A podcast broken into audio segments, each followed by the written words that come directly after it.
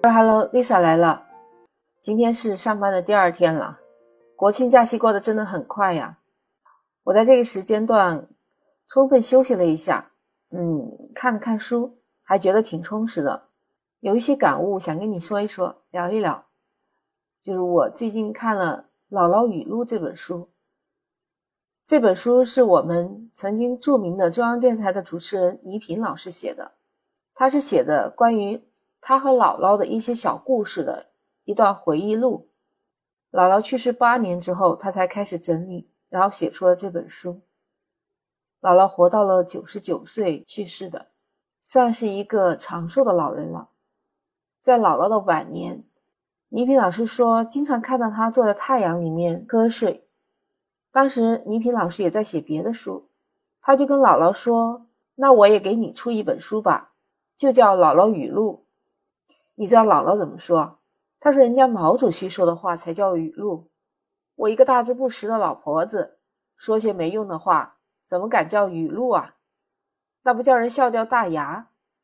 他说：“等他走了以后再写，因为反正丢人他也不知道了。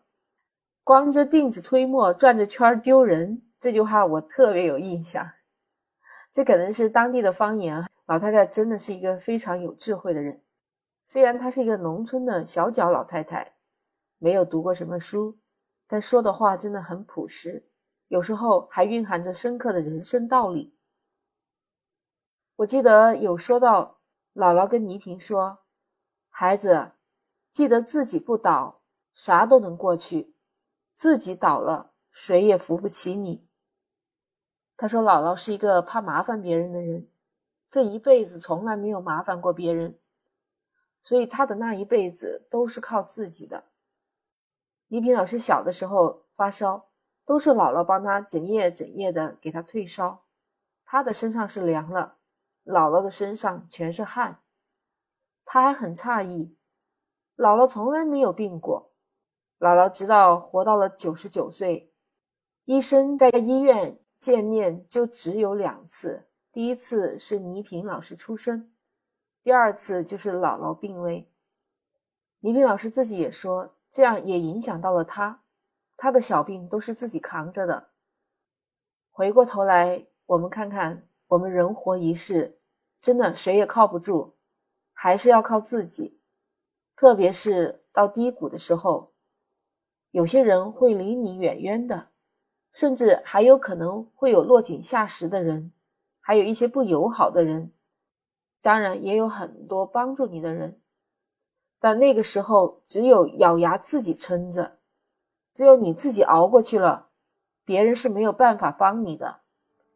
我们无论遇到过多少人，曾经一起走过多长的路，但最终还是只能一个人走，自己不倒，谁也打不倒你。姥姥说：“快乐你别嫌小，一个小，两个、三个加起来，你加一百个试试，快乐就大了。”很平实的语言，但确实在我们生活当中，不是没有美和快乐，而只是你缺少一个发现美的眼睛。生活当中不是没有快乐、悲伤，但快乐从来是由心态决定的。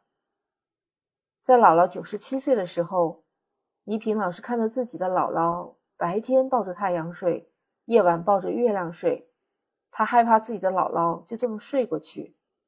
毕竟九十七岁了呀，他想了个办法，这是善意的欺骗。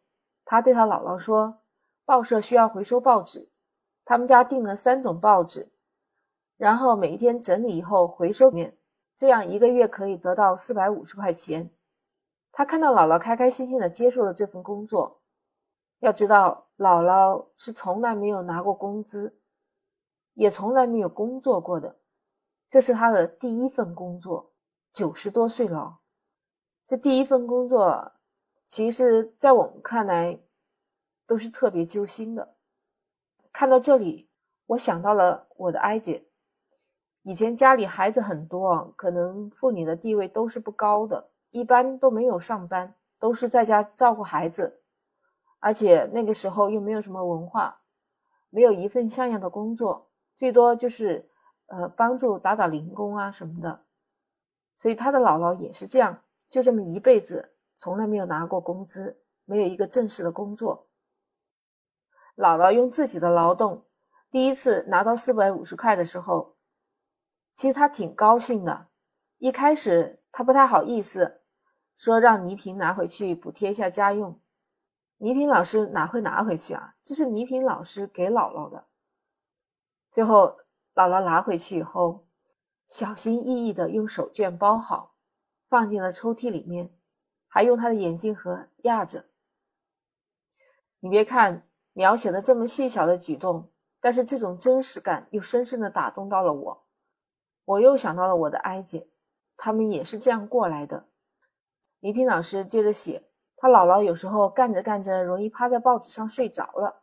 他后来又想了一个办法，他故意很严肃的跟老太太说：“这样大大小小的报纸叠得乱七八糟，人家是不会收的。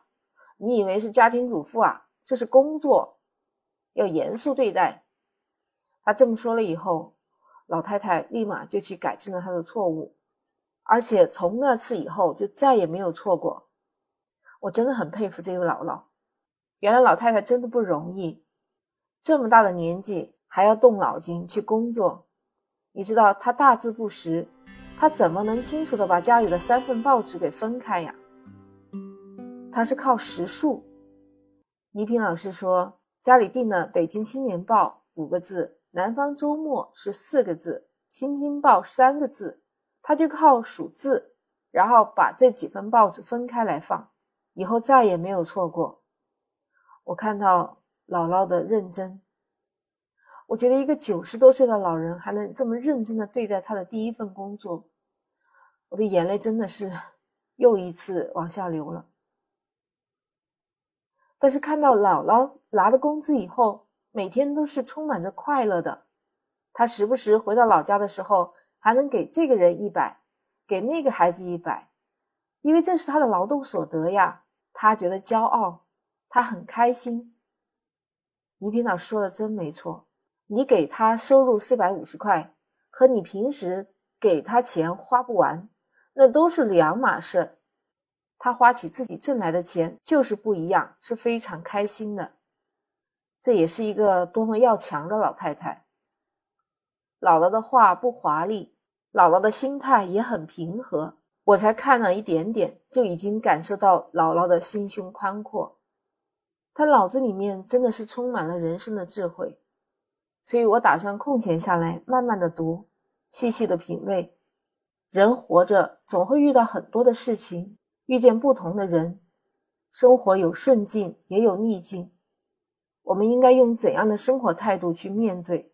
读完这本书，我想就明白了。那我们今天就分享到这儿。如果你还有更多更好听的故事，欢迎在评论区留言。记得点击订阅、收藏《简化生活》。如果可以的话，给我的专辑来个五星好评啊！这个对我来说真的非常重要。你的每一条评论，我都会一一认真的回复。那我们下期再见。